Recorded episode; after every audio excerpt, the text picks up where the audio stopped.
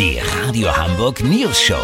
Die witzigsten Nachrichten der Stadt. Mit Olli Hansen, Jessica Burmeister und Peter von Rumpold. Guten Tag. Wie es scheint, hat der Genderwahn das Buchstabieralphabet erwischt. Auf dem Prüfstand A wie Anton, B wie Bertha, C wie Cäsar und so weiter.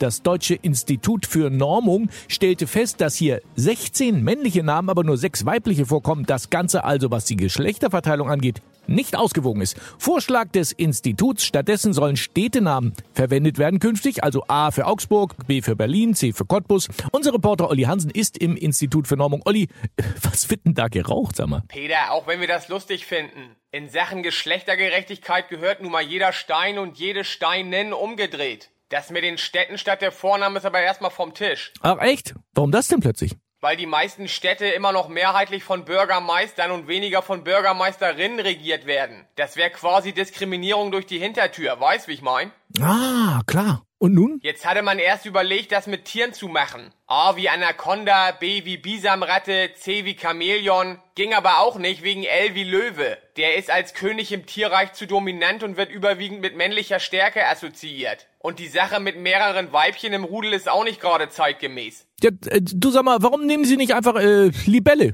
Stimmt. Hallo, haben Sie gehört? Vorschlag von meinem Chef, Libelle. Ja, bitte, gern geschehen. Nicht schlecht, Peter. Tja, Was denn?